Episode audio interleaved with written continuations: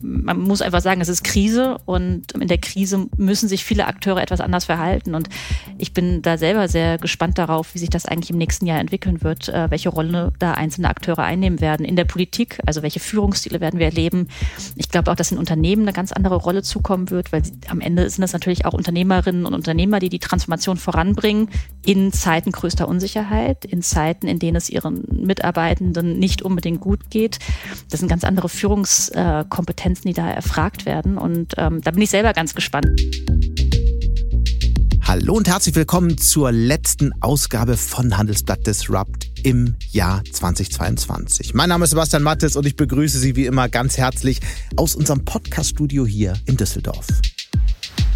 Das Jahresende naht jetzt unausweichlich. Und wie gewohnt blicken wir hier bei Handelsblatt Disrupt zurück, aber vor allem nach vorn. Es gibt eine Sache, die Meinungsforscher schon seit einer ganzen Weile in Deutschland beobachten, nämlich, dass die Zuversicht in die Zukunft schwindet. Eine Krise jagt die nächste. Für viele kommt die ganz akute Sorge um den Gaspreis hinzu und gleichzeitig frisst die Inflation noch das Ersparte. Nur noch 25 Prozent der Deutschen blicken daher mit Zuversicht in die Zukunft. Woran das liegt, wie die Stimmungslage der Deutschen nach diesem historischen Jahr ist, was ihnen Sorge bereitet und was sie trotz allem positiv stimmt. Das bespreche ich heute mit Janina Mütze. Sie ist Geschäftsführerin und Mitgründerin von Civey, einem Institut, das Meinungen der Menschen in Echtzeit digital misst, also ganz anders als die traditionellen Meinungsforschungsinstitute. Wir sprechen auch über Ihr Unternehmerinnenleben und wie Sie darauf kamen, mit 24 ein Unternehmen zu gründen, das ihr in den Jahren darauf viel Freude, mitunter aber auch ganz schön viel Ärger mit Wettbewerbern gebracht hat.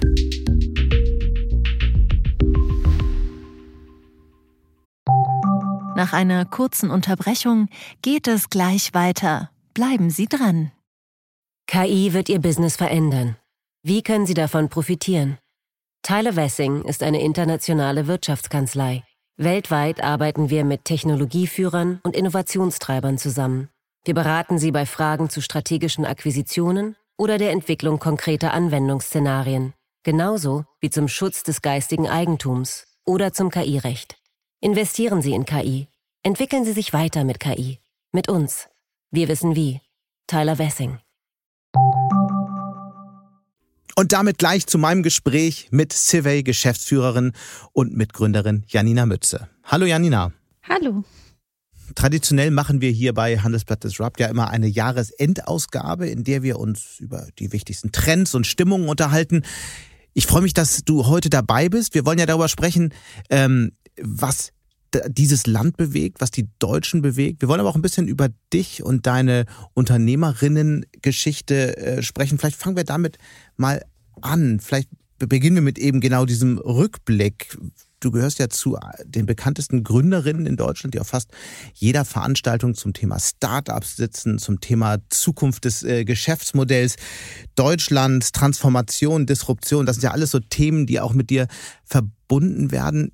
Wie fing das eigentlich alles an? Ich glaube, du warst 24, als du Civey gegründet hast. Wie kam es dazu?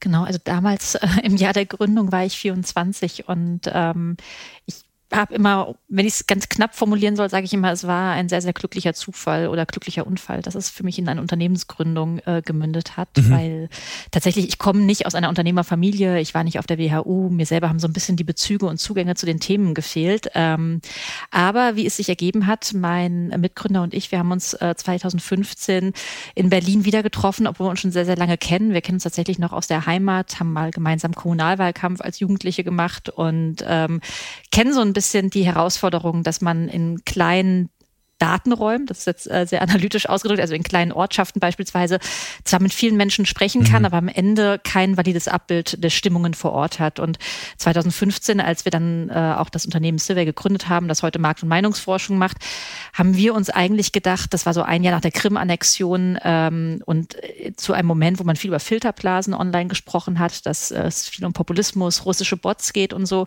haben wir uns gedacht, wir müssen eigentlich so mehr Transparenz über die, über die öffentliche Stimmung die öffentliche Meinung, gesellschaftlichen Themen ins Internet bringen, mhm. so in den digitalen Raum, ganz platt ausgedrückt. Und dass wir damit am Ende des Tages Meinungsforschung machen, weil wir ähm, die vielen, vielen Meinungen, die da sind, quantifizieren und zu einem validen Stimmungsbild ähm, durch Algorithmen umwandeln, das ist uns erst sehr viel später klar geworden.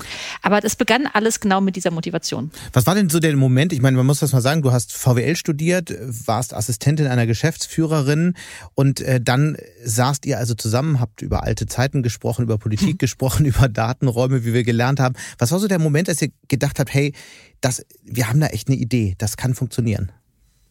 Nee, ich glaube, zu einer Unternehmensgründung gehören ja immer viele Faktoren. Und das eine ist die Idee. Und die Idee war da. Ähm, nun muss man auch sagen, die Ideen am Anfang einer Unternehmensgründung, die sind ja meistens oft noch sehr vage und noch nie so mhm. präzise, wie sie dann am Ende in einem Geschäftsmodell münden. Ich glaube, was ganz, ganz wichtig ist, was auch mal dazu kommt, ist eine persönliche Motivation. Und die war bei uns beiden. Bei uns beiden gab es jeweils den Moment zu springen und zu sagen, äh, wenn nicht jetzt, wann dann? Oder lass es uns mal probieren, wir haben ja nichts zu verlieren. Bei mir persönlich war es wirklich die Ausgangssituation. Ich war 24, ich hatte meinen ersten festangestellten Job. Das war für mich ganz, ganz wichtig, einmal diesen Haken dran zu machen, dass ich auf dem am Arbeitsmarkt gefragt werde oder gefragt bin oder einen Job äh, bekommen könnte. Und als ich das für mich äh, festgestellt habe, war ich auch bereit zu springen. Und äh, gleichzeitig war natürlich noch nicht so viel Verantwortung da. Ähm, es gab noch keine Kinder, ähm, keine mhm. Familie, für die man mitverantwortlich war. Es war einfach ein guter Moment. Vielleicht äh, Sprung ähm, in die heutige Zeit, in die Gegenwart. So ein paar Zahlen. Wie groß seid ihr? Wie viele Umfragen macht ihr jeden Tag? Was macht ihr für Umsatz, damit man ein Gefühl dafür habt, was sich seitdem getan hat? Ja, ähm, wir sind knapp über 100 äh, Mitarbeitende in Berlin. Ähm, seit der Pandemie sind wir auch wirklich äh, in mehreren Ländern verteilt. Ähm, aber das Unternehmens, äh, also unser Büro ist in Berlin und äh, wir halten noch an einer hybriden Arbeitskultur fest, wo wir uns mindestens 20 Prozent auch im Büro sehen und begegnen. Ähm, genau, also knapp 100 Mitarbeitende sind seit sieben Jahren jetzt ähm, aktiv, seit ungefähr fünf Jahren am Markt und sind noch im einstelligen Millionenbereich äh, unterwegs, was den Umsatz angeht, sind aber auch da äh, am, am Wachsen und freuen uns da auch schon im nächsten Jahr noch höhere Wachstumszahlen verbuchen zu können. Also Profi mhm. profitabel seit wann? Ähm, wir waren immer wieder mal profitabel, mhm. haben uns aber auch im letzten Jahr wieder dazu entschieden, nochmal äh, eine Finanzierungsrunde aufzunehmen. Also wir sind Venture Capital finanziert, einfach aus dem Grund, weil das schon einigermaßen unique ist, was wir in Deutschland aufgebaut haben. Also wir sind die einzigen, die ähm, Echtzeitalgorithmen ähm, so einsetzen in der Form, wie wir es tun, dass wir eben digitale Markt- und Meinungsforschung live anbieten können, sehr tief runter in sehr spitze Zielgruppen kommen können, neue Modelle anwenden, um wirklich ja noch präzisere Daten an unsere Kunden auszuspielen. Bislang tun wir das aber nur in Deutschland und die Idee ist natürlich schon, das auch in andere Märkte reinzubringen. Okay. Das heißt, äh, allein dafür, um diese Wachstumsperspektive ähm, weiter aufrecht ähm, ja, weiter zu verfolgen, mhm. ist es für uns ganz, ganz wichtig, auch nach vorne zu arbeiten. Was ist das nächste Land? Tja, das machen wir in Absprache mit unseren größten Kunden und die äh, verkaufen natürlich ihre ähm, Produkte nicht nur in Deutschland, sondern eben auch in anderen Märkten. Und ähm, eine Möglichkeit wäre es tatsächlich erstmal in den äh, größten EU-Märkten äh, voranzutreiben. Mhm. Um das nochmal zu verstehen, Markt- und Meinungsforschung, das ist ja jetzt nun wirklich überhaupt nichts Neues. Das gibt es seit ganz, ganz vielen Jahren. Es gibt sehr etablierte Player in diesem, in diesem Spiel, die, von denen auch, auch die Gründerinnen und Gründer zum Teil sehr äh, bekannte Figuren des öffentlichen öffentlichen Lebens sind. Was könnt ihr, was die anderen nicht können? Oder seid ihr einfach ein bisschen digitaler mit einer tollen Website und gut ist? Ja, wir haben den Anspruch, Vorreiter in der digitalen Markt- und Meinungsforschung zu sein, also besonders schnell zu sein, unseren Kunden live der Sport zur Verfügung zu stellen und auch sehr tief runter in sehr spitze Zielgruppen zu kommen. Ne, ich habe häufig gesagt, wir haben so ein bisschen das Erhebungsproblem in der Branche gelöst. Ähm, also eine große Herausforderung in der, in der Branche ist, dass man nicht unbedingt ein Nachfrageproblem hat. Also Kunden brauchen diese Daten über ihre Zielgruppen, über ihre Kunden, über, über Absatzmärkte. Das ist wahnsinnig wichtig, eben datenbasiert zu arbeiten. Mhm. Und da spielt der Trend natürlich der Branche schon auch in die Hände. Ähm, aber das Problem ist, dass man immer schwerer an Befragte kommt, an Panelisten, an Menschen, die bereit sind, ihre ähm, ja, Aussagen äh, mit einem Marktforscher oder Meinungsforscher zu teilen. Und Das hat, als wir äh, uns gegründet haben, vieles hat dann noch analog stattgefunden. Also man hat sehr auf Telefonerhebungen gesetzt, gab die ersten Online-Panels, aber das war immer sehr in, in Verruf. Das hat man nicht so ganz ernst genommen und da ist sehr, sehr viel passiert in den letzten Jahren. Was wir anders machen, ist tatsächlich, ähm, dass wir ähm, rein online erheben und die Menschen auch nicht monetär incentivieren. Also ähm, wir incentivieren nicht dafür, dass man angibt, man ist Zahnarzt oder Zahnärztin, sondern wir incentivieren dafür, dass man ein Interesse hat, ähm, seine Meinung abzugeben und eben dann auch ähm, die, die Ergebnisse in Teilen ausgespielt bekommt. Also wir brechen so ein bisschen mit dem Geschäftsmodell der klassischen Institute, weil wir jedem Befragten, jeder Befragten auch die repräsentativen Ergebnisse zur Verfügung stellen. Und ihr seid schneller? Genau. Das ist äh, tatsächlich also so einer der wesentlichen USPs äh, in, in Richtung unserer Kunden ist mhm. die Geschwindigkeit. Wir sind eben sehr, sehr schnell. Wir stellen Live-Daten unseren Kunden in Dashboards zur Verfügung. Also es gibt keine PDFs, die nach ein paar Wochen zugeschickt werden. Ähm, und wir haben den Anspruch, in sehr, sehr spitze Zielgruppen sehr tief runterzukommen. Mhm. Also kleine Zielgruppen heißt äh, Menschen, die sich in den nächsten zwölf Monaten ein Haus kaufen wollen und dabei folgende drei Faktoren zum Tragen kommen. Mhm. So, das ist einfach sehr, sehr schwierig für klassische Anbieter, an solche Zielgruppen ranzukommen. So eine typische Kritik ist ja, ihr erreicht natürlich nur Leute, die im Internet sind. Wenn man was wissen will über die, die nicht im Netz sind, dann muss man einfach bei Forsa anrufen. Ja, genau. Da muss man sich natürlich überlegen, wer ist heute noch nicht im Internet. Also laut ARD, ZDF Online-Studie sind, ich äh, glaube es aktuell 98 Prozent, also irgendwie zwischen 95 und 98 Prozent mhm. äh, online. Ähm, und dieser ähm, Coverage Bias, also dieser ich, wen erreiche ich eigentlich nicht, den hat natürlich jeder Meinungsforscher in einer Form, ne? Mhm. weil die anderen haben natürlich keine, erreichen nicht diejenigen, die am Festnetztelefon erreicht werden sollen. Andere erreichen nicht alle, ähm, weil auf der Straße nicht jeder mitmacht. Also jede Erhebungsmethode hat Vor- und Nachteile. Und wir haben einfach ganz klar gesagt, gesagt, so diese perfekte Zufallsstichprobe, wie wir sie in Statistik 1 mal gelernt haben. Ich befrage zufällig ähm, 1000 Menschen in Deutschland und jeder hat die gleiche Chance, in diese Stichprobe reinzukommen. Das lässt sich in der Praxis nicht realisieren. Also nicht in der Praxis, in der wir mit unseren Kunden zusammenarbeiten.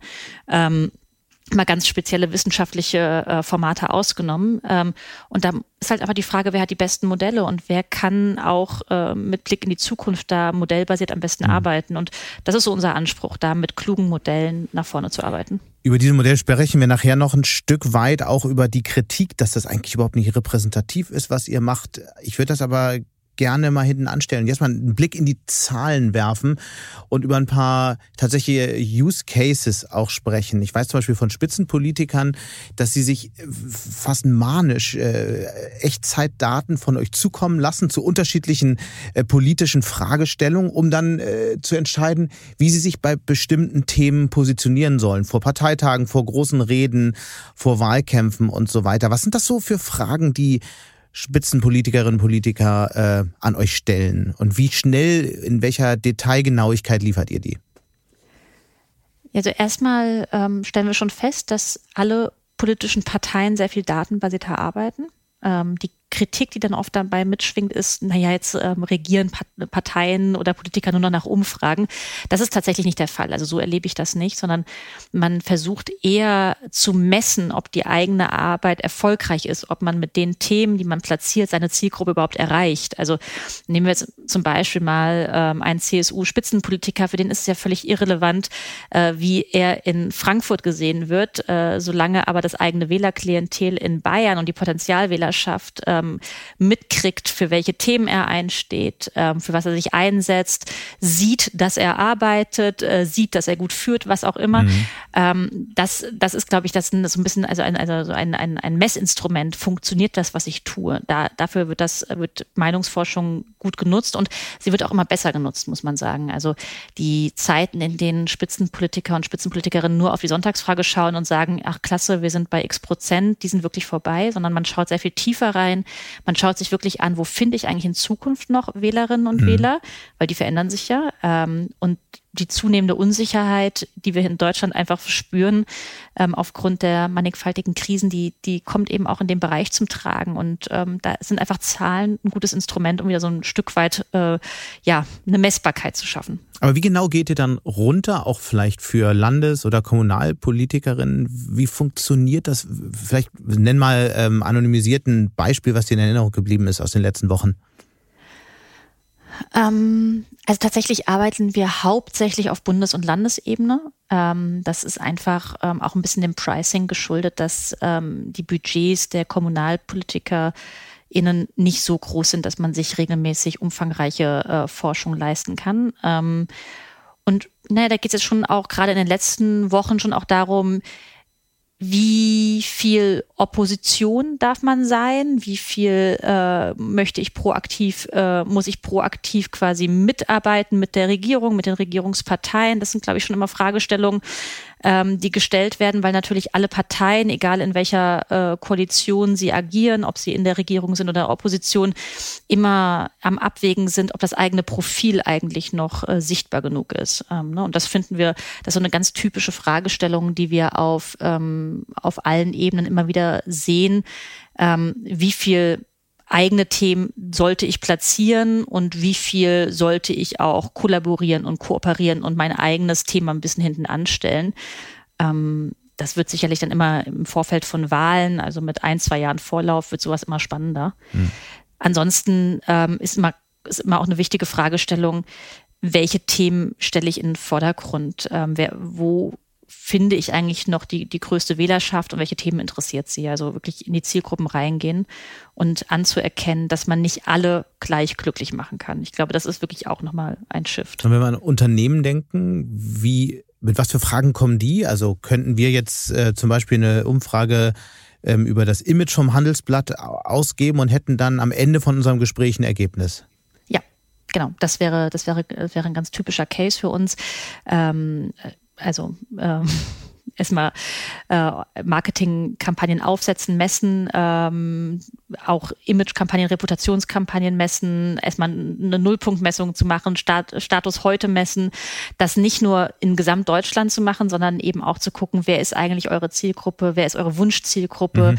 Ähm, es, kann, es könnte ja sein, äh, dass die Leserschaft euch eine Spur zu alt ist. Ähm, ihr befürchtet, wenn die jetzt ins Rentenalter gehen, dann wächst vielleicht unten nicht mehr genug nach. Das wäre eine typische Herausforderung, die viele Unternehmen haben, weil der demografische Wandel einfach äh, dem nicht so in die Hände spielt. Und ähm, dann müsste man sich eben überlegen, welche Zielgruppen möchte man zukünftig erreichen ähm, und mit welchen Themen holt man die ab. Und diese Change-Prozesse, diese Transformationsprozesse, die begleiten wir sehr umfangreich ähm, in den großen Unternehmen. Ähm, also beispielsweise arbeiten wir für Volkswagen, auch im Bereich E-Mobilität sehr stark, ähm, aber eben auch in im Mittelstand. Und da sind natürlich die Probleme oder die Herausforderungen ähm, sind natürlich äh, sehr umfangreich.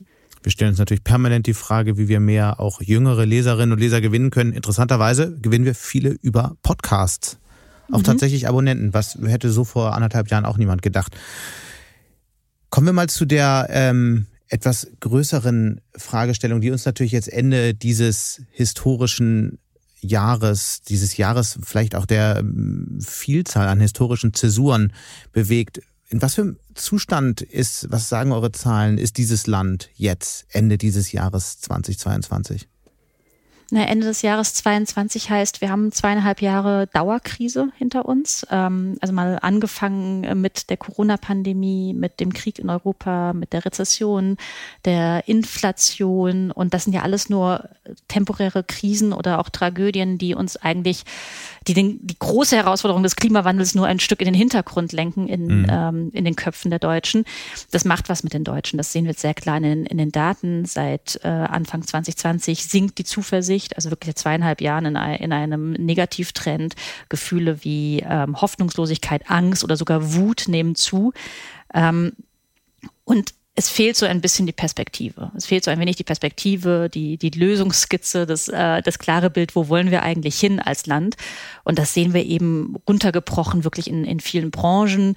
Ähm, wir sehen das auch mit Blick auf, die, auf das Vertrauen in den Staat und seine Institutionen. Und ich denke, das ist jetzt schon ein, ein herausfordernder Zeitpunkt oder ein, ein, ein ja, man muss einfach sagen, es ist Krise und ähm, in der Krise müssen sich viele Akteure etwas anders verhalten. Mhm. Und ich bin da selber sehr gespannt darauf, wie sich das eigentlich im nächsten Jahr entwickeln wird, äh, welche Rolle da einzelne Akteure einnehmen werden in der Politik, also welche Führungsstile werden wir erleben. Ich glaube auch, dass in Unternehmen eine ganz andere Rolle zukommen wird, weil sie, am Ende sind es natürlich auch Unternehmerinnen und Unternehmer, die die Transformation voranbringen. ähm, in Zeiten größter Unsicherheit, in Zeiten, in denen es ihren Mitarbeitenden nicht unbedingt gut geht. Das sind ganz andere Führungskompetenzen, die da erfragt werden. Und ähm, da bin ich selber ganz gespannt. Ne? Wir schauen nicht in die Zukunft, aber wir sehen eben, ähm, wie, wie herausfordernd die Lage eben gerade in den Köpfen der Deutschen ist. Du hast eine Zahl genannt. Ich habe mich ja im, äh, in der Vorbereitung auch ein Stück weit mit euren Umfragen äh, beschäftigt. Da ist mir diese Zahl tatsächlich sehr in Erinnerung geblieben. Und zwar die, die, die geringe Zahl der Menschen, die von sich sagen, dass sie noch mit Zuversicht in die Zukunft blicken. Du hattest es gesagt, das waren vor ähm, einigen Jahren noch 40 Prozent. Das sind jetzt 25 Prozent der Deutschen. Ich finde, das ist eine der äh, ja, besorgniserregendsten Zahlen, die ich in den letzten Monaten so gesehen habe. Weil für mich stellen sich da eine ganze Menge von Fragen. Zum Beispiel, erstens, wie, wie kann eine Gesellschaft, die keine oder der die Zuversicht abhanden kommt, mit Krisen umgehen? Wie, wie kann so eine Gesellschaft durch eine oder durch mehrere schwierige Transformationen kommen?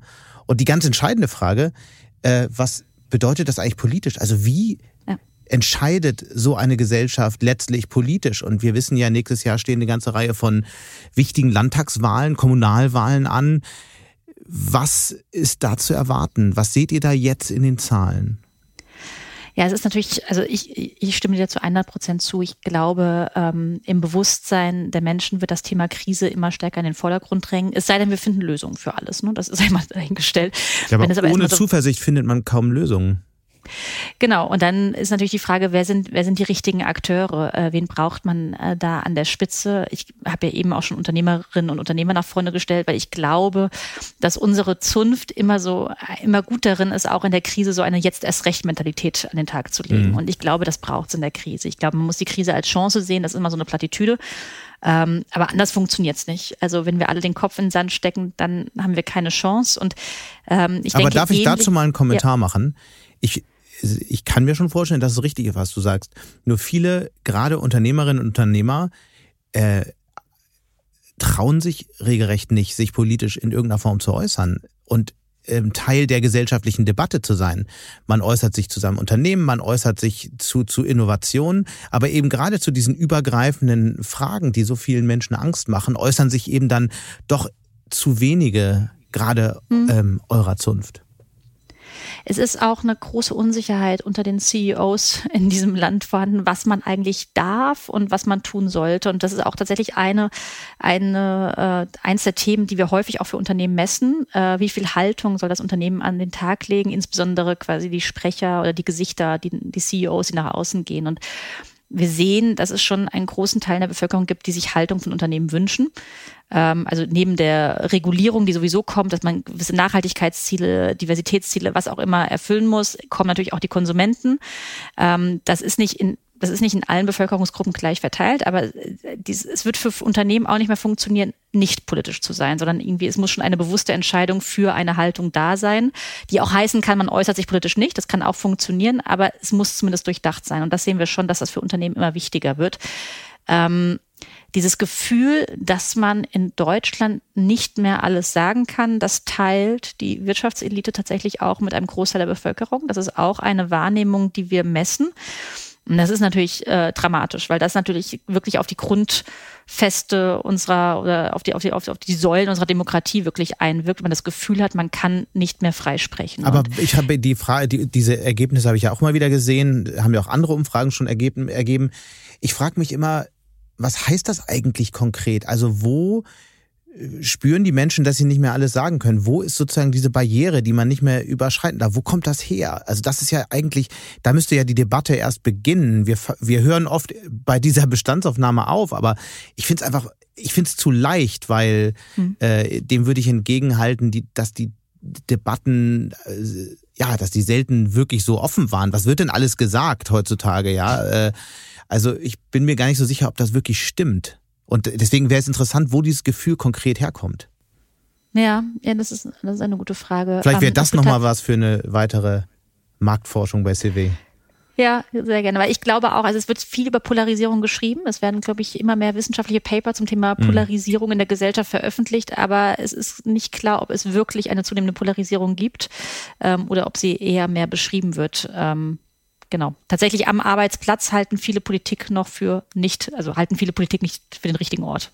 Ich habe einfach nur manchmal das Gefühl, dass sich diejenigen, die halt einfach ähm, Quatsch äh, behaupten wollen, darüber beschweren, dass ihnen halt gesagt wird, dass sie Quatsch reden, weil es äh, nicht mit Fakten belegt ist und so weiter und so fort. Äh, da kommen wir dann sehr schnell in diese ganze Diskussion, was ist Fakt, was ist Meinung, wie wird das vermischt und mhm. Gut, ähm, müssen wir weiter erforschen. Lass uns nochmal zurückkommen zu dem ganzen Thema Politik. Also wir gehen jetzt auf dieses Jahr zu mit wirklich ein paar sehr, sehr interessanten Wahlen. Was seht ihr jetzt in den Zahlen? Was, wie, diese, diese abnehmende Zuversicht, wie zeigt die sich? Tja, das äh, Jahr hat ja jetzt erstaunlicherweise sogar ähm, vier Landtagswahlen, genau, weil wir ja in Berlin. Berlin. noch eine zusätzliche haben. Und das kann sehr spannend werden. Also aktuell sehen wir die, die Union oder die, die CDU hier relativ stark äh, vor Grünen und SPD.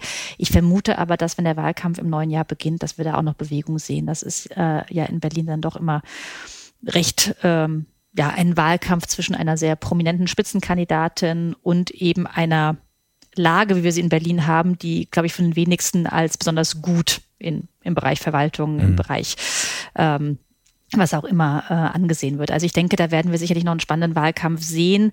Es kann natürlich sein, dass hier diese Bekanntheit äh, der Spitzenkandidatin äh, zum Tragen kommt. Wenn es ums Thema Führung geht, ähm, klare Führung, Sicherheit ausstrahlen, dann lohnt sich sicherlich irgendwie auch der Blick nach Bayern. Ähm, da ist ja äh, Markus Söder gefühlt schon seit einigen Wochen im Wahlkampf oder äh, positioniert sich schon. Spätestens und, seit einigen Wochen. ja, und er ist natürlich äh, jemand, ähm, der äh, nicht nur Fans hat, der aber äh, dem einfach gewisse Führungskompetenzen zugetraut mhm. werden. Und ähm, jetzt kann man sagen, hinterher ist man immer schlauer, aber mit dem die Union sicherlich auch äh, in, in der letzten Bundestagswahl andere Ergebnisse einge eingefahren hätte. Ähm, also da bin ich mal gespannt, ob er, ob er das halten kann. Mhm. Bei dem Thema Zuversicht, bei dem Thema Sorge, und du hast ja auch davon gesprochen, dass das Gefühl der Wut äh, sehr stark zugenommen hat in der Gesellschaft, kommt man ja schnell auf die AfD. Was für ein Jahr steht der AfD bevor? Tja, das ist tatsächlich, äh, also das, das, es kommt drauf an. Äh, es kommt auf, äh, auf, auf, die, ähm, auf die Landtagswahlen hier an. Die sind natürlich, da ist die AfD jeweils sehr unterschiedlich vertreten. Wir haben ja auch im letzten Jahr gesehen, die AfD ist eine Partei, die nicht unbedingt aufgrund der eigenen Inhalte immer profitiert, sondern vor allem auch aufgrund der Pro des Wunsches des Protestes mhm. der Wählerschaft. Ähm, sie ist eine klassische Protestpartei und äh, ich glaube, der Erfolg der AfD hängt maßgeblich auch an der, an, an der Leistung der äh, Regierenden oder der, der, Alternat der politischen Alternativen. Mhm. Aber das heißt, dieses Gefühl der zunehmenden Wut kapitalisiert sich jetzt für die AfD in den Umfrageergebnissen aktuell noch nicht so sehr. Also so linear messen wir das nicht, dass das jetzt in ganz Deutschland der Fall wäre. Bleiben wir mal trotzdem bei der Zukunft. Es gibt ja eine große Debatte ähm, über die Zukunft dieses Landes, dann große Diskussionsrunden, wie das Geschäftsmodell Deutschlands in Zukunft aussehen kann, ob es überhaupt noch eine Industrie geben kann. Es gab ja große Untergangsszenarien in den vergangenen äh, Monaten. Es ist dann alles nicht so schlimm gekommen, aber die Zukunftsfrage ist ja trotzdem offen. Wie blicken denn die Deutschen auf das Thema? Oder ist das, spielt das in der Lebenswirklichkeit eigentlich keine Rolle und jeder versucht so ein bisschen die nächste Heizkostenrechnung zu bezahlen? Ja, also mein Eindruck ist genauso wie deiner. Ich bin auch häufig auf Kon Konferenzen gewesen äh, oder hatte häufig auch Gespräche mit Unternehmerinnen und Unternehmern, die sich genau diese Fragen gestellt haben und die äh, wirklich ja mit Sorge auch in die Zukunft geblickt haben äh, im letzten Jahr. Aber ich glaube, das ist eine Debatte, die noch an einem Großteil der Bevölkerung vorbeigeht und selbst an Unternehmensentscheidern. Also wir sehen ähm, dass das Bewusstsein, dass, dass man anpassungsfähiger werden muss, das finden Unternehmensentscheider, das ist da. Ähm, also 60 Prozent sagen, das ist der, der wichtigste Wettbewerbsvorteil, den man, den man eingehen muss. Ähm, allerdings ist ja Flexibilität an sich noch kein klar, also ist noch kein Geschäftsmodell. Mhm. Ähm, die Flexibilität ist eine gute, ist, ist wichtig. Ähm, aber wir sehen, sie mündet noch nicht darin, dass man wirklich alles auf den Kopf stellt, weil die Investitionen, die laufen noch sehr, sehr oft in das bestehende Geschäftsmodell und anteilig weniger eben in neue Geschäftsmodelle.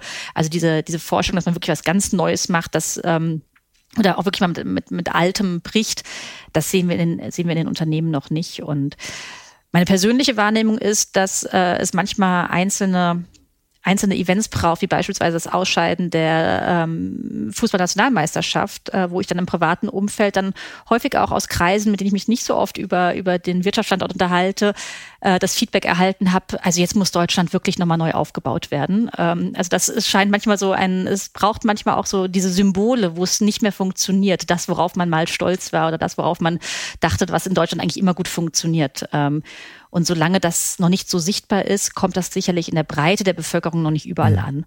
Was ich interessant fand in, in euren Zahlen, dass ja tatsächlich viele Arbeitnehmerinnen und Arbeitnehmer ihrem ähm, Arbeitgeber die Transformation gar nicht zutrauen. Also irgendwie ist das Thema Zukunft ja dann doch in den Köpfen drin. Ja, das stimmt. Ähm, also man, man geht schon davon aus, dass der eigene Arbeitgeber nicht äh, besonders gut auf die Zukunft ich glaube, ein vorbereitet. Drittel der Menschen glauben, dass der eigene Arbeitgeber es nicht packt. Genau, immerhin jeder Zweite traut es ihm zu. Ähm, und damit ist man, traut man es dem eigenen Arbeitgeber immer noch ein bisschen eher zu als der, als den Peers äh, der, der, Unternehmen. Ähm, deutlich skeptischer sind da die Beamten, dass der eigene Arbeitgeber die digitale Transformation schafft. Dass da überhaupt das noch jemand glaubt, dass es der Arbeitgeber schafft. Ja, ich glaube, ähm, das sind Überzeugungstäter, die arbeiten. Und ich bin ihnen sehr dankbar, dass sie sich für diesen Staat und für die digitale Transformation einsetzen. Das ist sicherlich nicht leicht in den Strukturen. Genau, und die, das spürt ja jeder eigentlich im Alltag, äh, die digitale Transformation, gerade des Staates, der Verwaltung funktioniert ja überhaupt nicht. Ich frage mich immer, wird da, führt das irgendwann eigentlich zu einem ähm, ja, zu einem Frust gegenüber dem Staat, weil die Menschen eben merken, mein komplettes Privatleben ist digital, ich, ich nutze Google, ich nutze Netflix, da funktioniert alles und dann muss ich aufs Amt. Und das ist wie so eine Zeitreise in die 70er. Ja, das ist genau so. Also die Deutschen wollen sich wirklich mehrheitlich, also drei von vier wollen mehr Behördengänge online abwickeln. Das sind schon so die Basisthemen. Ja. Also das, was man wirklich irgendwie auch versteht, was man theoretisch online machen könnte, dass ich nicht für alles einmal zum Amt gehen muss ähm, oder wie in Berlin einmal für einen Termin überhaupt erst kämpfen muss. Ähm, also die Unzufriedenheit ist sehr, sehr groß und ich denke auch, das ist ein Thema, mit dem wir uns sehr viel stärker widmen müssen in der nächsten Zeit. Also das ganze Thema GovTech, digitaler Staat, das hat ja auch was damit zu tun, wie sehr man eigentlich an das äh, Funktionieren dieses Systems der Demokratie glaubt. Und ich glaube, genau. wenn das irgendwann kippt, äh, wenn der Staat überhaupt nicht mehr auf Augenhöhe mit äh, uns Unternehmen, mit unserer Gesellschaft agieren kann, dann wird er nicht mehr in der Form respektiert, wie es sein sollte. Und das ist sicherlich, also das ist wegen, ist das eine der größten Transformationsaufgaben in Deutschland, würde ich sagen. Mhm. Zu den großen Transformationsaufgaben gehört auch der grüne Umbau der Wirtschaft. Da wurde ja seit vielen Jahren darüber gesprochen, dass irgendwann die Macht der Konsumenten dazu führt, dass sich die Wirtschaft drastisch verändern muss. Die äh, Wählerinnen und Wähler werden äh, nur noch Parteien wählen, die das zum zur Nummer eins Priorität ihrer Politik machen. Was daraus eigentlich geworden, wenn du heute in die Zahlen schaust? Gerade nach diesem Jahr, in dem wir gemerkt haben, wie dysfunktional unser Energiesystem eigentlich ist, wie nie zuvor. Hm. Ja, was wir sagen müssen, ist, dass durch diese ähm, gestapelten Krisen, wie wir sie aktuell erleben, dass das ganze Thema Klimaschutz etwas in den Hintergrund gerät in den Augen der Deutschen. Ähm, es ist eben dieses eine Thema zu viel, es ist dieses eine Thema, was zu groß ist. Es war eins der, man hat erwartet, es ist das wichtigste Thema für die Bundestagswahl wird mhm. 2021 ähm, und dann kamen jetzt eben sehr viele mehr Ad-Hoc-Themen äh, in der Politik dazu. Also wir sehen, äh, dass das Thema in den Hintergrund gerät. Äh, man wünscht sich es, man macht sich mehr Sorgen um äh, das eigene Portemonnaie am Ende des Tages. Und das ist natürlich eine Herausforderung, weil gleich diese Themen müssen ja auch adressiert werden. Ähm, es ist nicht so, dass die Grünen dadurch ähm, an, an Kompetenzzuschreibungen verlieren. Also gerade bei der Frage der Transformation des Staates, digitale Transformation traut man den Grünen äh, sehr, sehr viel zu. Das war traditionell mal ein Thema, was man, was man eher der FDP ja. zugeschrieben hat. Und die haben das, das verloren, das, tatsächlich? Die, seit der Bundestagswahl nimmt das, nimmt die Kompetenzzuschreibung äh, bei ihnen eher ab. Ähm, es profitiert die Union, aber auch, auch den Grünen traut man eben vieles an in Sachen Erneuerung noch zu.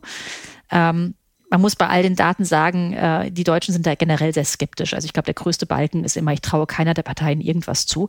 Ähm, aber wenn man es unter den, unter den verbleibenden Balken sich anschaut, dann äh, sind die Grünen da. Das heißt, die Grünen sind keine monothematische Partei mehr, sondern man traut ihnen da äh, an vielen Stellen etwas zu. Und wir hatten ja auch vor ähm, auch in diesen Startup-Monitoren, die regelmäßig veröffentlicht werden, auch gesehen, dass auch die Digitalunternehmer äh, sehr häufig auch grün wählen. Also es ist keine Partei, äh, die jetzt quasi da, dadurch verliert, weil das Thema Klimaschutz in Hintergrund. Welche Partei steht denn am meisten für Zukunft, Aufbruch, Transformation? Also welcher Partei wird es am stärksten zugetraut?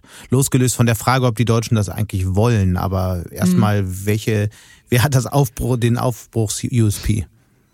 Ja, tatsächlich äh, sind das die, die Grünen und die FDP, also diese äh, mhm. Limettenkonstellation. Äh, und äh, die FDP hat aber äh, etwas mehr Herausforderungen eben mit ihrer Sichtbarkeit in, in, in der aktuellen Koalition. Was heißt das, dass sie einfach zu wenig Themen setzt? Ne, den, also wir sehen es einfach in den Daten, dass mhm. äh, sie, dass, dass die Arbeit der FDP nicht so sichtbar, äh, sichtbar oder positiv bewertet wird von den Deutschen. Mhm. Äh, sie profitiert weniger als die anderen beiden Koalitionspartner. Mhm. Aber nochmal zur Klimapolitik. Was heißt denn das jetzt eigentlich für die, äh, für die Grünen? Werden die dann auf Sicht ein Stück weit verlieren, weil es ja doch so ein sehr starkes, ein sehr stark von denen besetztes Thema war? Du hast zwar gesagt, keine monothematische Partei, aber immerhin ja trotzdem äh, eins der Kernthemen. Ja, also ich, also ich, ich vermute das nicht, dass sie, dass sie dadurch verlieren werden. Ich denke, die Grünen haben sich allein durch ihr Personal, was ja sichtbar ist, ähm, sehr viel mehr, sehr viel breiter aufgestellt. Ähm, ich glaube, man kann nach Baden-Württemberg schauen. Ich glaube, da denkt man nicht am ehesten an, an, an die Klimaschutzpartei, äh, wenn man an die Grünen in Baden-Württemberg denkt, sondern man sieht irgendwie auch eine Partei, die den Wirtschaftsstandort vertritt. Ähm, deswegen wäre ich da jetzt nicht so skeptisch und ich denke auch, das Thema Klima geht ja nicht weg. So, das, das wird uns weiterhin beschäftigen. Die Herausforderung ist einfach, dass äh, die Menschen es nach wie vor noch als Widerspruch empfinden, für Klima einzustehen und äh, den eigenen Wirtschaftsstandort nach vorne zu bringen. Und ich denke, das ist eine Brücke, die müssen wir. Was heißt das konkret? Die, die, die Menschen haben also Angst, dass die Zukunft der Wirtschaft gefährdet ist durch Klimaschutz. Genau, also eine Zahl, wir haben mal gemessen, dass 57 Prozent der Wirtschaftsentscheider Klimaschutz, in Klimaschutzmaßnahmen keinen Wettbewerbsvorteil für Unternehmen sehen. Mhm. Ähm, und auch in der Bevölkerung sehen wir, dass 58 Prozent denken, dass die Energiewende dem Industriestandort schadet. Mhm.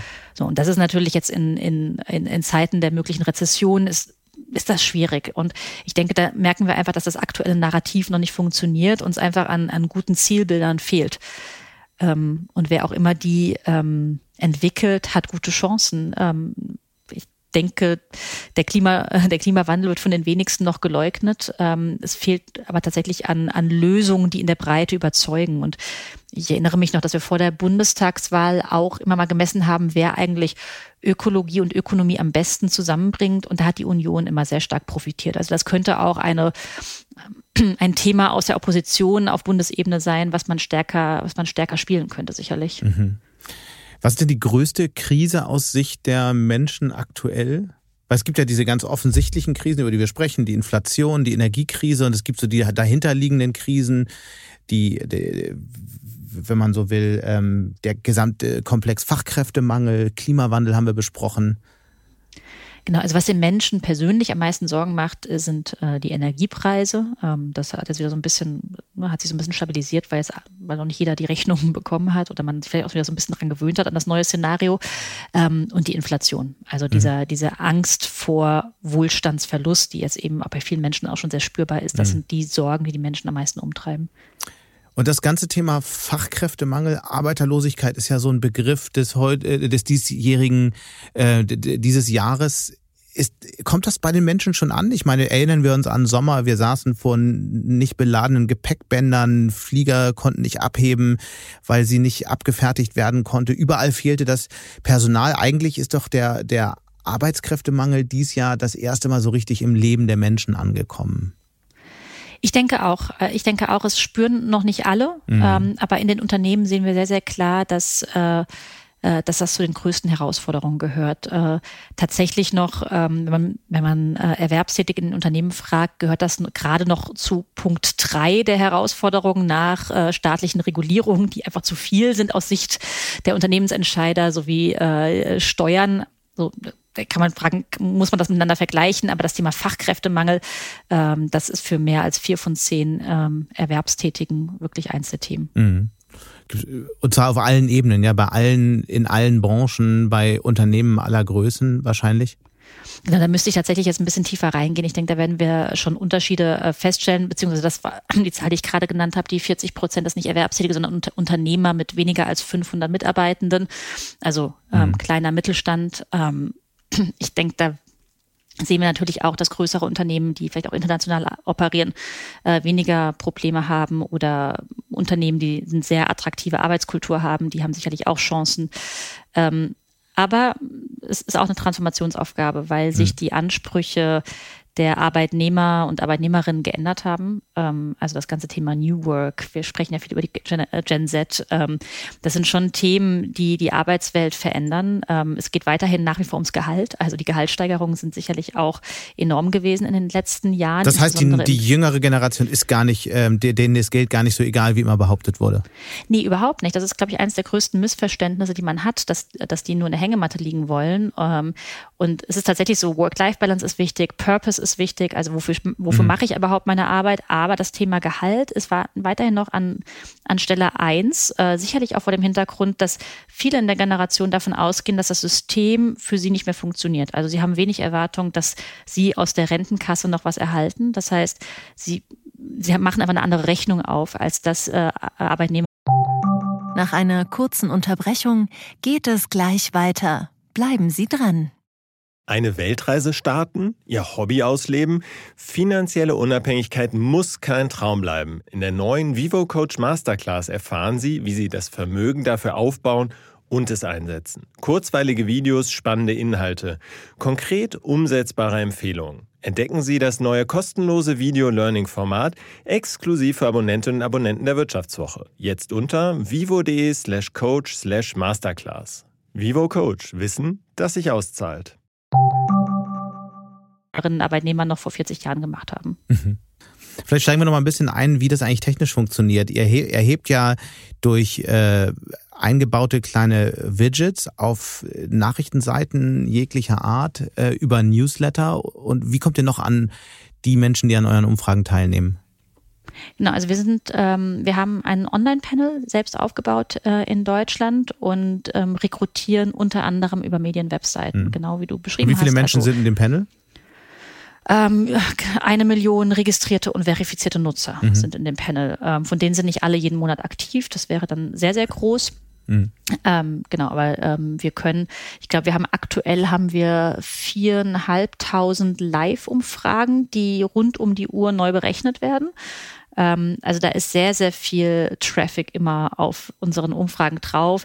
Und unser Ziel ist es eben auch unseren Kunden immer ein Live-Ergebnis auszuspielen. Mhm. Ne? Bei manchen Themen ist das nicht so relevant, äh, weil wenn es um Grundsatzthemen geht, aber wir machen sehr viel auch im Bereich Kampagnenmessung beispielsweise, wo man auch sehr schnell Effekte messen möchte und wo es auch darum geht, dann wirklich auch tagesaktuelle neue äh, Daten äh, auszuspielen, auszuweisen, mit denen dann auch der Kunde agil in die eigenen Kampagnen wieder reingehen kann. Mhm.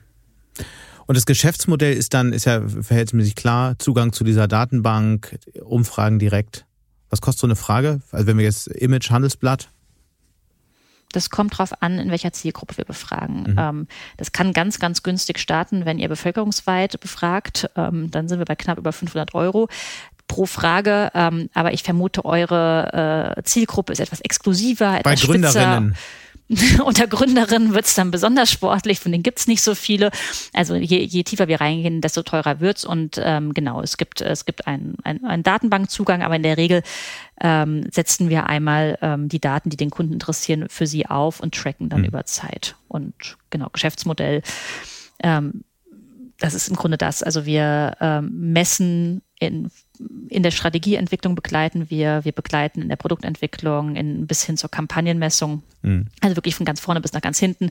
Uns macht es immer am meisten Spaß, mit Kunden zusammenzuarbeiten, die was verändern wollen. Also nicht den Status quo messen, sondern zu sagen, oh shit, hier ist irgendwie Veränderung. Wir wissen eigentlich gar nicht, wer unser Kunde der Zukunft ist, wie wir in Zukunft eigentlich noch Geld machen wollen, ob unser Wachstum immer noch dadurch besteht, dass wir eine neue Filiale in Köln eröffnen oder ob wir dieses Online-Thema doch mal in Angriff nehmen müssen. Also überall da, wo so ein bisschen Druck im Kessel ist, wo es darum geht, kurzfristig live Veränderungen zu messen, ich glaube, da sind wir ein ganz guter Begleiter mhm. in diesem Change-Prozess. Nun seid ihr ja in ein wirklich ähm, traditionelles Feld eingestiegen, Marktforschung. Die Wettbewerber haben auf euch äh, sehr interessant reagiert, äh, muss man sagen, äh, speziell das Meinungsforschungsinstitut Forsa hat ja immer, ist immer wieder gegen euch vorgegangen, äh, kann man breit lesen in der Presse. Es gibt jede Menge Kritik von Forsa, die sagen, dass es äh, eigentlich tendenziell eher unseriös ist. Das ist so meine Interpretation, jedenfalls deren Kritik. Was könnt ihr denn besser als Forsa? Na, ich denke, ähm, unser, also wir machen viele Dinge einfach anders als Forsa. Ähm, Forsa ist ja sehr bekannt in der alten Bundesrepublik gewesen. Ich glaube, der Geschäftsführer Manfred Güllner galt ja immer so auch als ein, er hat sich selbst ja mal als Einpackhilfe von Gerhard Schröder bezeichnet, ähm, wenn ich das richtig in Erinnerung habe. Ähm, und hat, glaube ich, durch auch die vielen Callcenter, die sie haben, dafür über die Telefonbefragung ja auch eine Zeit lang sehr erfolgreich Meinungsforschung in Deutschland betrieben. Und ich denke, der Name Forsa ist auch vielen Menschen heute ja noch ein, ein Begriff. Wir haben, wir sind in, in Teilen im gleichen Markt unterwegs. Wir machen auch Meinungsforschung. Wir arbeiten auch mit vielen Medienhäusern zusammen. Ich denke, wir haben in kurzer Zeit eine sehr große Reichweite erzielt. Ähm, jeden Tag kommen neue Umfragen von Survey auf den Markt, werden verbreitet von äh, unseren Kunden, sei es aus der Privatwirtschaft, ähm, sei es Redaktion. Ähm, was wir haben darüber hinaus einfach andere Produkte. Also mhm. ich denke, so, also, so ich, sofern ich mich nicht irre, äh, sowas wie Live-Kampagnenmessung, Live-Dashboards, äh, Daten rund um die Uhr live ausspielen, das ist etwas, was wir was wir machen, da kenne ich, ich kenne das Forsa-Produktportfolio nicht im Detail, aber ich denke, äh, das machen sie nicht. Er ist ja trotzdem ziemlich, ähm, oder vielleicht gerade deswegen ziemlich genervt von euch, ist immer wieder tatsächlich auch gerichtlich gegen euch vorgegangen. Das Amtsgericht Köln hat eure Werbung 2020 mal als irreführend bezeichnet. Äh, Survey hatte sich als zuverlässiger als die Konkurrenz bezeichnet. Ihr habt es damals verloren, seid ihr dann zu weit gegangen? Ähm, ich bezeichne Forsa immer als gute Due Diligence für uns, weil ähm, dadurch, dass äh, wirklich sehr viel abgemahnt wird, lernen wir auch viel darüber, was man formulieren darf und mhm. was nicht. Ähm, es ist eigentlich wie ja, ein etwas teurer und zeitaufwendiger Service, ähm, um quasi eine klare Sprache Aber wie, auf der Webseite wie muss, zu finden. Wie muss man sich das vorstellen? Das heißt, ihr kriegt alle paar Monate eine Abmahnung oder ein Gerichtsverfahren von Forsa zugestellt, oder? Und das, und es geht immer darum, dass ihr nicht repräsentativ seid. Mm, genau, also das ist, denke ich, immer das, was im Hintergrund mitschwirrt. Äh, die Einflugschneise, die äh, Forsa als Wettbewerber wählt, ist in der Regel dann, äh, sind dann UWG-Themen, also wettbewerbsrechtliche Themen mit, mhm.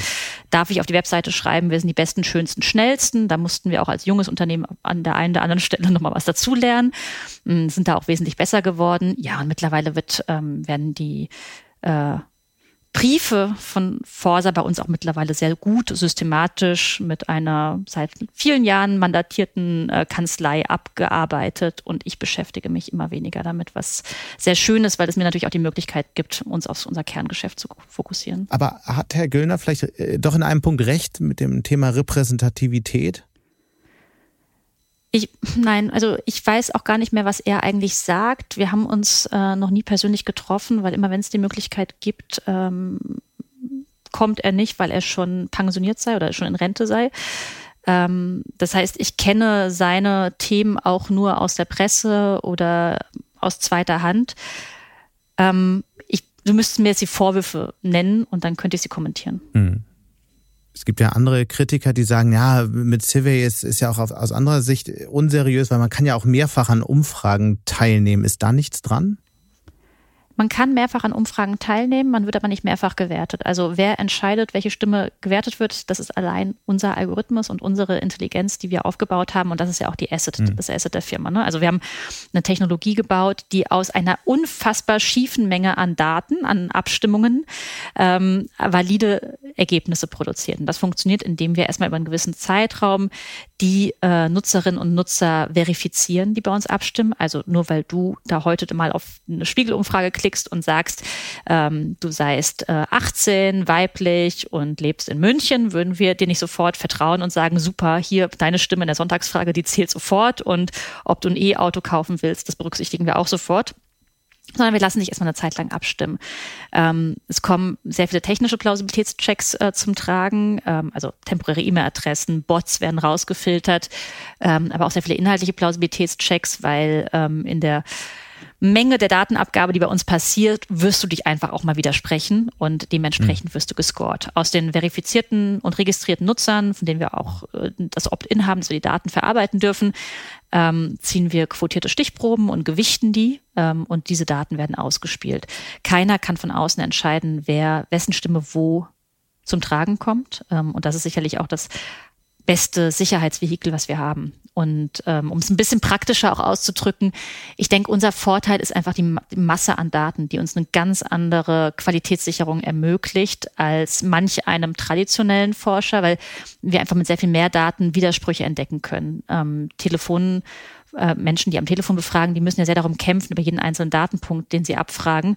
Ähm, und es ist schwierig, quasi dem gleichen äh, Befragten am Telefon wieder mhm. Datenpunkte aus einem weiteren Telefonat zuzufügen, bis unmöglich. So, also ich glaube, da haben wir viele Vorteile. Ähm, ich möchte nicht sagen, dass unsere Methode die beste Methode für alle für alle Cases ist. Es gibt sicherlich äh, Cases, da machen andere Methoden mehr Sinn, aber ich glaube, ähm, ich erlebe das zumindest tagtäglich, äh, dass wir die richtigen sind für sehr viele Kunden. Das klingt ja in einem Sales Pitch so alles ganz gut, aber da fragt man sich natürlich, ist das eigentlich wirklich so und kann man das in irgendeiner Form belegen? Vielleicht gucken wir mal auf die Sonntagsfragen, die ja wahrscheinlich so ein bisschen sowas sind wie ein Goldstandard, weil ja. wer kommt denn da am nächsten? Gucken wir auf die letzten Landtagswahlen, auf die letzten Bundestagswahlen. Ihr seid ja nun ein paar Jahre im Geschäft.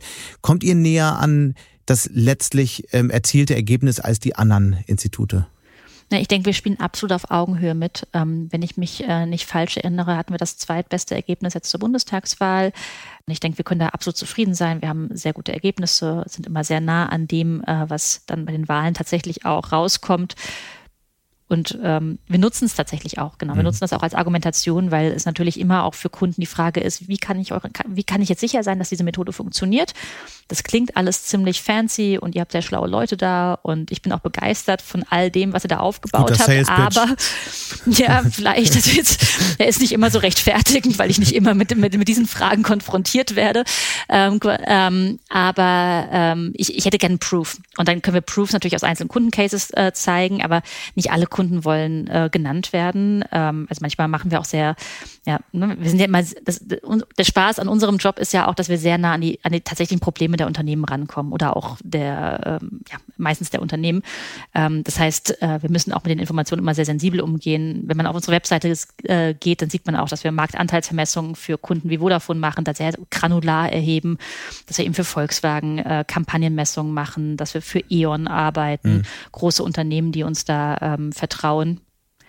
Ähm, genau, also das ist, da kann sich jeder, glaube ich, die Proofpoints äh, suchen, die er möchte. Und ähm, ob wir dann die richtigen sind, das beantworte ich auch immer ganz ehrlich. Also wenn jemand qualitative Fokusgruppenforschung machen möchte oder irgendwie die Produkte im Einzelhandel, äh, im, wirklich im, im, im Shop beurteilen möchte, dann sind wir nicht die richtigen. Wenn es aber um quantitative Marktforschung, Meinungsforschung geht, die schnell, convenient, äh, hochwertig und gut ist, ich glaube, dann sind wir ein guter Partner. Mhm. Du hast neulich auf einer Veranstaltung von äh, Nahtoderfahrungen als Unternehmerin gesprochen. Bist dann verhältnismäßig schnell darüber hinweggegangen. Da wollte ich jetzt an dieser Stelle nochmal nachfragen. Was waren denn das bei euch für Nahtoderfahrungen in deiner Unternehmerinnengeschichte? Ähm, wir sind ein junges Technologieunternehmen, ähm, das Venture Capital finanziert ist. Und natürlich hatten wir gerade in den ersten Jahren auch wahnsinnige Auf- und Ups. Und jetzt hast du ja dich lange auch nochmal mit unserem äh, liebsten Wettbewerber be beschäftigt. Ähm, das war natürlich auch, als das losging vor über fünf Jahren, vor mindestens fünf Jahren, mhm. wie er uns mittlerweile beschäftigt, ähm, war das eine Zeit lang auch mal existenziell, weil wir äh, zu der Zeit noch keinen Namen hatten, ähm, noch nicht die Sichtbarkeit nach außen und Dazu kommen natürlich auch immer wieder finanzielle Themen. Ähm, gerade wenn du ähm, Venture Capital finanziert bist, dann geht es auch immer wieder um Folgefinanzierung, immer wieder um die Frage, ähm, gehen wir jetzt den Weg der Profitabilität, gehen wir weiter in Richtung Wachstum und ähm, ja, Nahtoderfahrung ist, glaube ich, ein bisschen äh, spielerisch äh, von meinem Mitdiskutanten draufgelegt worden, aber ich mag immer so bildliche, bildliche Sprache. Mir hat das gut gefallen. Mhm gerade wenn man Venture Capital finanziert ist, dann stellt sich ja auch immer eine weitere Frage, wie geht es eigentlich äh, in den nächsten Jahren weiter? Was ist der Plan? Ähm, arbeitet ihr an Exit? Verkauft ihr das Unternehmen irgendwann? Börsengang, Fusion? Es gibt ja diverse Möglichkeiten. In welche Richtung denkt ihr da? Na, für uns ist es wichtig, dass das Wachstum des Unternehmens gut und nachhaltig begleitet wird. Und ähm, wir haben sehr vertrauens, also sehr vertrauensvolle. Die Antwort stimmt natürlich immer. Die stimmt immer, ja. Ja, aber das ist auch, es gibt ja solche und solche äh, VC-gebackten äh, Unternehmen. Und ähm, ich glaube, diese, dieses Thema des Hypergrowth ähm, haben wir quasi sichtbar nicht gemacht mhm. in den letzten sieben Jahren. Aber ich glaube, wir haben trotzdem eine sehr äh, beeindruckende Wachstumsgeschichte hingelegt. Und die Frage ist, ähm, wer ist dann immer ein spannender Finanzierungspartner auch, um das weiterzuführen? Ähm, ich halte nichts davon, jetzt irgendwie einen neuen Markt aufzumachen, ihn wieder zuzumachen, ja. wenn man sich überfordert hat. Das heißt, man muss immer auch ein bisschen gucken, wer kann eigentlich so eine nachhaltige Strategie mitfinanzieren und wer hat auch genug Ausdauer. Und da kommt sicherlich nicht jeder VC in Frage und ähm, da mag es andere Möglichkeiten geben und die werden wir uns einfach auch in den nächsten Monaten anschauen. Aber nochmal die Frage, äh, Exit ausgeschlossen, ja oder nein? Nee, Exit kann gar nicht ausgeschlossen sein, weil wir eben Venture Capital finanziert mhm. sind und äh, es sicherlich auch da irgendwann mal um eine Folgefinanzierung geht oder um, um, um auch mal einen Wechsel äh, im, im Shareholder-Kreis. Mhm. Und allein deshalb werden da neue, neue Investoren, neue, neue Beteiligungen dazukommen. Ähm, wie gesagt, uns ist wichtig, dass das passt und das haben wir in den letzten sieben Jahren immer ganz erfolgreich geschafft, eben da auch einen Unternehmerkreis äh, auf Investorenseite äh, bei uns zu haben, die einfach diesen, diesen Weg auch mit uns mhm. gegangen sind. Du hast ja in so einem Halbsatz anfangs gesagt, ähm, als ich nach äh, unserem Image bei äh, Gründerinnen gefragt habe, dass es ja ganz wenige äh, Frauen gibt, die Unternehmen aufbauen. Das ist tatsächlich ja so. Ist das für dich eigentlich ein Thema? Beschäftigst du dich damit? Coachst du Gründerinnen oder äh, konzentrierst du dich auf dein Business? Ähm, ich habe das eine Zeit lang intensiver gemacht. Ich war auch mal im Vorstand vom Startup-Verband, ähm, habe da die ähm, zwei Jahre in Folge auch eine Studie zum Anteil der Gründerinnen rausgebracht, einen Female Founders äh, Report. Ähm, ich bin heute auch noch Mentorin für einzelne Frauen. Ähm, ich unterstütze da, wo ich kann merke aber, dass es natürlich immer auch eine Frage der der Menge ist. Also es gibt immer mhm. Phasen, in denen kann man, in denen kann man mehr machen, es gibt Phasen, in denen kann man weniger machen und ähm, ich suche es mir einfach sehr genau aus, wo ich gut unterstützen kann. Ähm, genau. Warum? Was ich mir vorgenommen habe, ist mhm. tatsächlich mehr zu investieren in Frauen. Ja. Ähm, so dass, ähm, Aber das hängt das ja eng damit zusammen. Das hängt ja eng damit genau. zusammen. Woran liegt das, dass sich in dem Feld so dann doch erschreckend wenig tut? Wir sprechen, ich meine, ich beschäftige mich mit der, mit der Hightech-Gründerszene jetzt seit 15 Jahren und es, es gibt jetzt ein paar Köpfe wie dich, aber eigentlich immer, ist die Zahl immer noch extrem klein. Woran liegt das? Warum ändert sich das nicht? Naja, nach dem deutschen Startup-Monitor ändert sich langsam, aber wirklich sehr, sehr langsam. Und da muss man auch gucken, ob das dann signifikante Änderungen sind. Man muss das mit sind. der Lupe suchen, genau, exakt. Genau. Und ähm, ich denke, wir haben einfach sehr, sehr krasse Nachholeffekte. Also ähm, ich hatte ja auch eingangs erzählt, wie es bei mir eher ein Zufall war, dass ich diesen Weg in, in, ins Unternehmertum gegangen bin. Ähm, ich denke, dass das was ist, was in Deutschland nicht chancengerecht äh, den, den, den Schülerinnen und Schülern auf den Tisch gelegt wird, sondern sowas mhm. passiert dann doch eher, weil man Zugänge hat in den Familien, Zugänge hat, weil man dann eben doch auf so eine Business School geht. Ähm, das ganze Venture Capital Netzwerk ist noch sehr männlich dominiert. Ähm, äh, genau, also es fängt, es fängt früh an, weil wir quasi, weil wir das Thema Gründung, Selbstständigkeit nicht in die Schulen bringen, Technologie zu wenig in den Schulen da ist. Ich meine, das sind, das sind die Orte, wo Frauen besser sind. Also. Mädchen machen die besseren Abschlüsse. Wenn wir da Unternehmertum, Technologiekompetenz in den Lehrplan bringen, dann kriegen wir auch Frauen stärker in die Gründung rein. Was wir tatsächlich ja auch sehen, ist, dass Frauen immer ein bisschen risikoaverser ähm, sich finanzieren. Ja, genau. ähm, und das, denke ich, ist so ein Henne-Ei-Problem, weil mhm. das kann ich aus meiner eigenen Erfahrung sagen. Man ist immer die einzige Frau im Kreis. Also ich mhm. kenne, ich, ja, über die Zeit habe ich mir ein gutes Netzwerk auch unter weiblichen Business Angels und Investorinnen, Investmentmanagerinnen aufgebaut. Aber es ist wirklich, also es ist so selten, dass ich eine andere Frau im Raum treffe. Und ähm, das wenn, wenn ich die Erwartungshaltung schon habe, dass, äh, dass ich weniger äh, Geld kriege, dann gründe ich wahrscheinlich auch anders. Dann gründe ich ein bisschen mehr umsatzgetriebener als, äh, als investitionsgetriebener. Aber das Thema, und, das Thema Risiko ist ja ein ganz wichtiges. Ähm, und gerade in deinem Fall, ich meine, wir haben anfangs drüber gesprochen, du warst 24.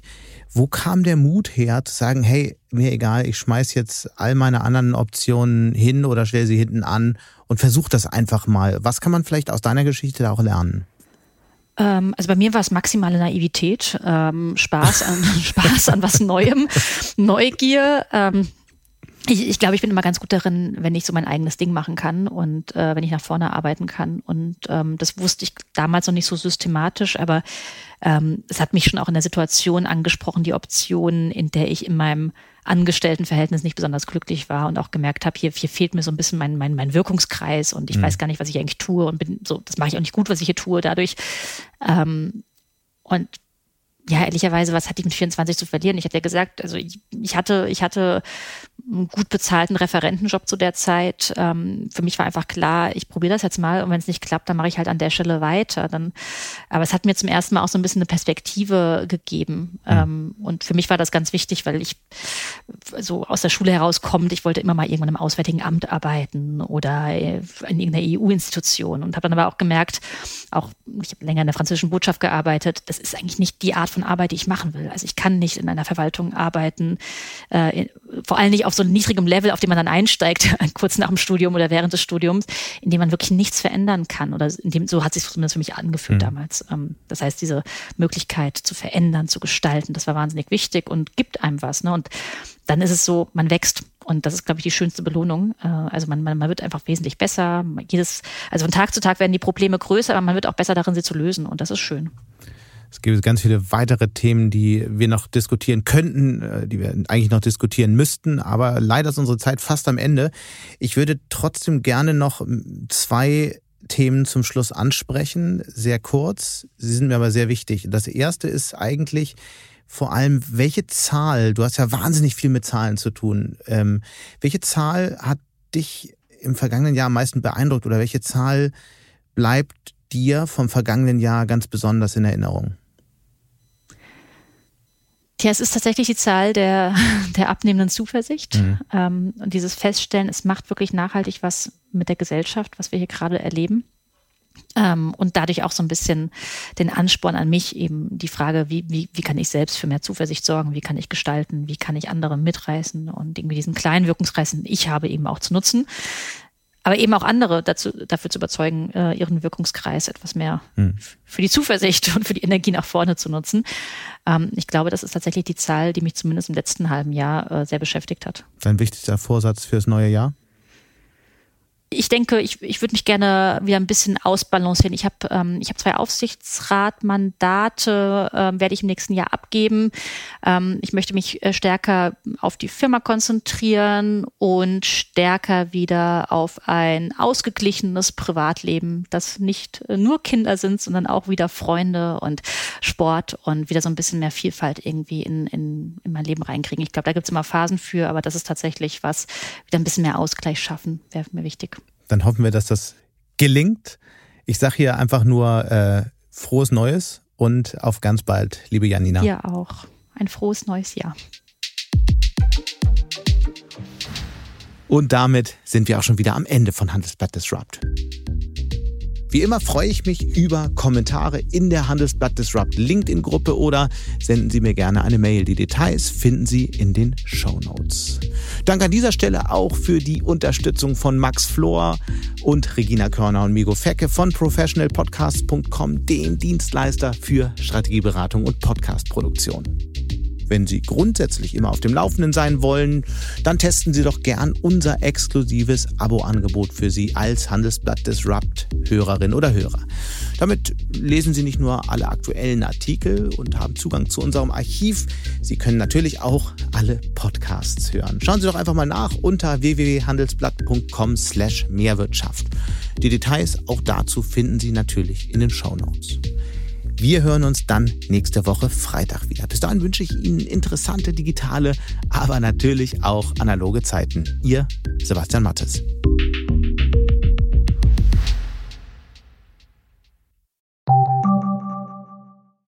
Die deutsche Wirtschaft steht vor neuen Herausforderungen. Und Sie möchten aktiv die Zukunft mitgestalten?